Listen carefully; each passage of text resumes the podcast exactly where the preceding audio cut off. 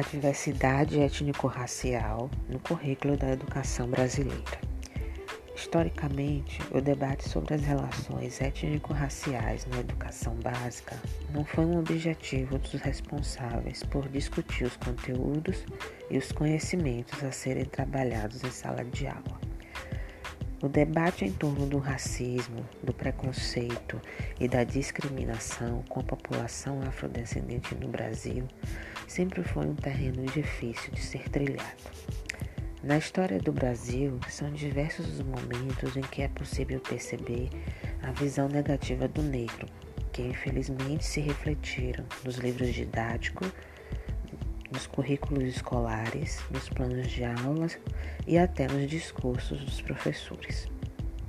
A presença afrodescendente nas escolas públicas brasileiras é notória, tanto no turno diurno quanto no turno noturno.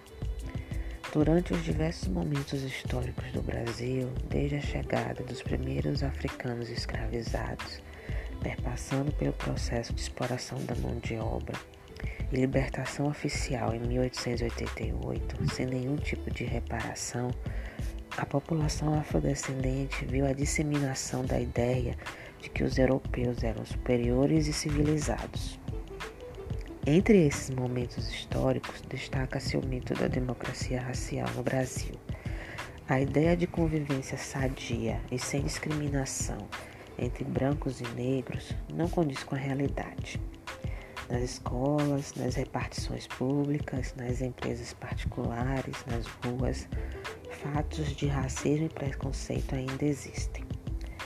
A partir do momento que o estudo da história e da cultura dos africanos e dos afrodescendentes brasileiros é negado, uma população inteira não se vê representada de forma positiva e ativa na história do Brasil. O não conhecimento da própria história impede que se possa valorizar e questionar o passado brasileiro, onde mãos e pés de escravos construíram esse país.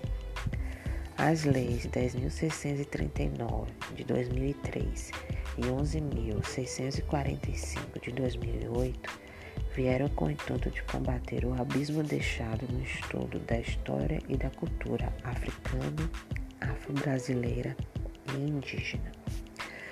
Afrodescendentes e indígenas, mesmo diante de tantos erros históricos e reduzido interesse, agora possuem leis que garantem que sua história e cultura sejam trabalhados na educação básica nas unidades escolares do Brasil, tanto públicas quanto particulares.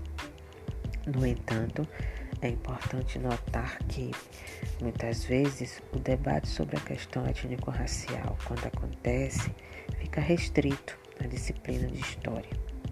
E isso pode e deve ser repensado, já que as outras disciplinas do currículo também podem contribuir na luta contra a visão eurocêntrica dos, dos conteúdos. Como exemplo, é possível citar a literatura brasileira e a influência africana no vocabulário nas aulas de português, o debate sobre o conceito de raça do ponto de vista biológico nas aulas de ciências, as características físicas das diferentes regiões do continente africano nas aulas de geografia, entre outros temas. Os estudantes da educação básica possuem histórias de vida diferenciadas e têm o direito de se verem representados em sala de aula. Percebe-se, no entanto, que ainda é preciso acompanhar e cobrar que esses conteúdos sejam trabalhados de fato. Nesse caso, pensar, no primeiro momento, a formação inicial de professores, no caso específico dos cursos de graduação em licenciatura, e, no segundo momento, a co cobrar que os conteúdos e conhecimentos das leis 10.639 e 11.645 sejam de fato trabalhados durante todo o ano letivo nas escolas.